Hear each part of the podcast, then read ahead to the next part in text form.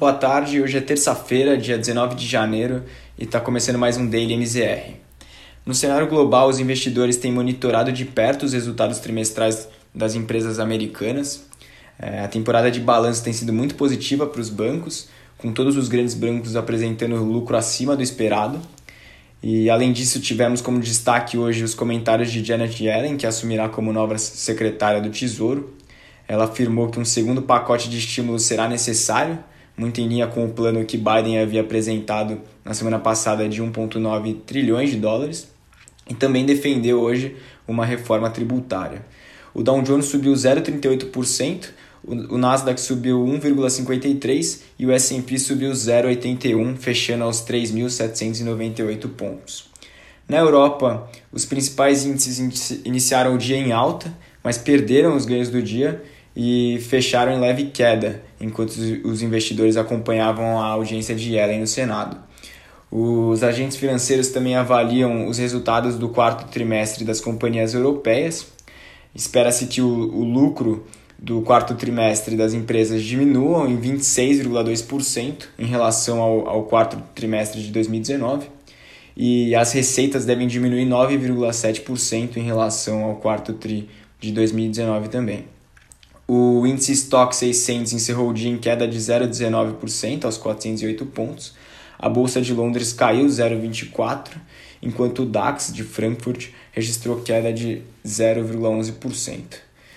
Vindo para o Brasil, depois de breve alívio com o início da vacinação que tivemos ontem, as incertezas em torno do plano de imunização e os riscos de um descontrole das contas públicas voltaram a penalizar os ativos brasileiros.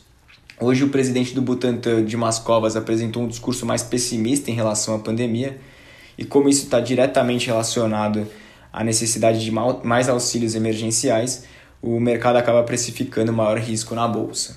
O Ibovespa chegou a cair 1%, mas encerrou o dia em queda de apenas 0,5% aos 120.636 pontos. As ações que sofreram mais foram justamente aquelas que vinham em bom rally nas últimas semanas, então tivemos queda relevante em Vale, nas siderúrgicas e no setor bancário, e, mas esse foi um movimento mais de realizações após esses setores terem descolado dos, dos demais. O, falando agora do cenário de juros, hoje tivemos a primeira parte da reunião do Copom, que vai definir a taxa Selic para os próximos 45 dias.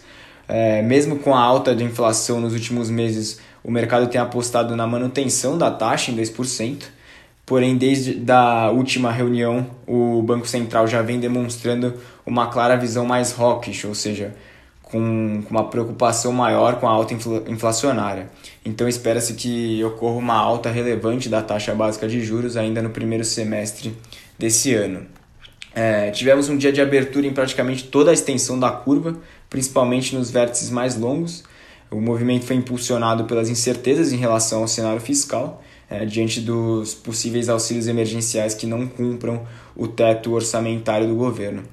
O DI teve queda ligeira de 0,15%, é, o DI 22, né?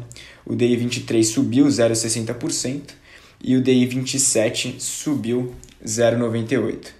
Seguindo nessa linha, no cenário de câmbio, o real teve uma das piores performances hoje em relação aos demais pares emergentes.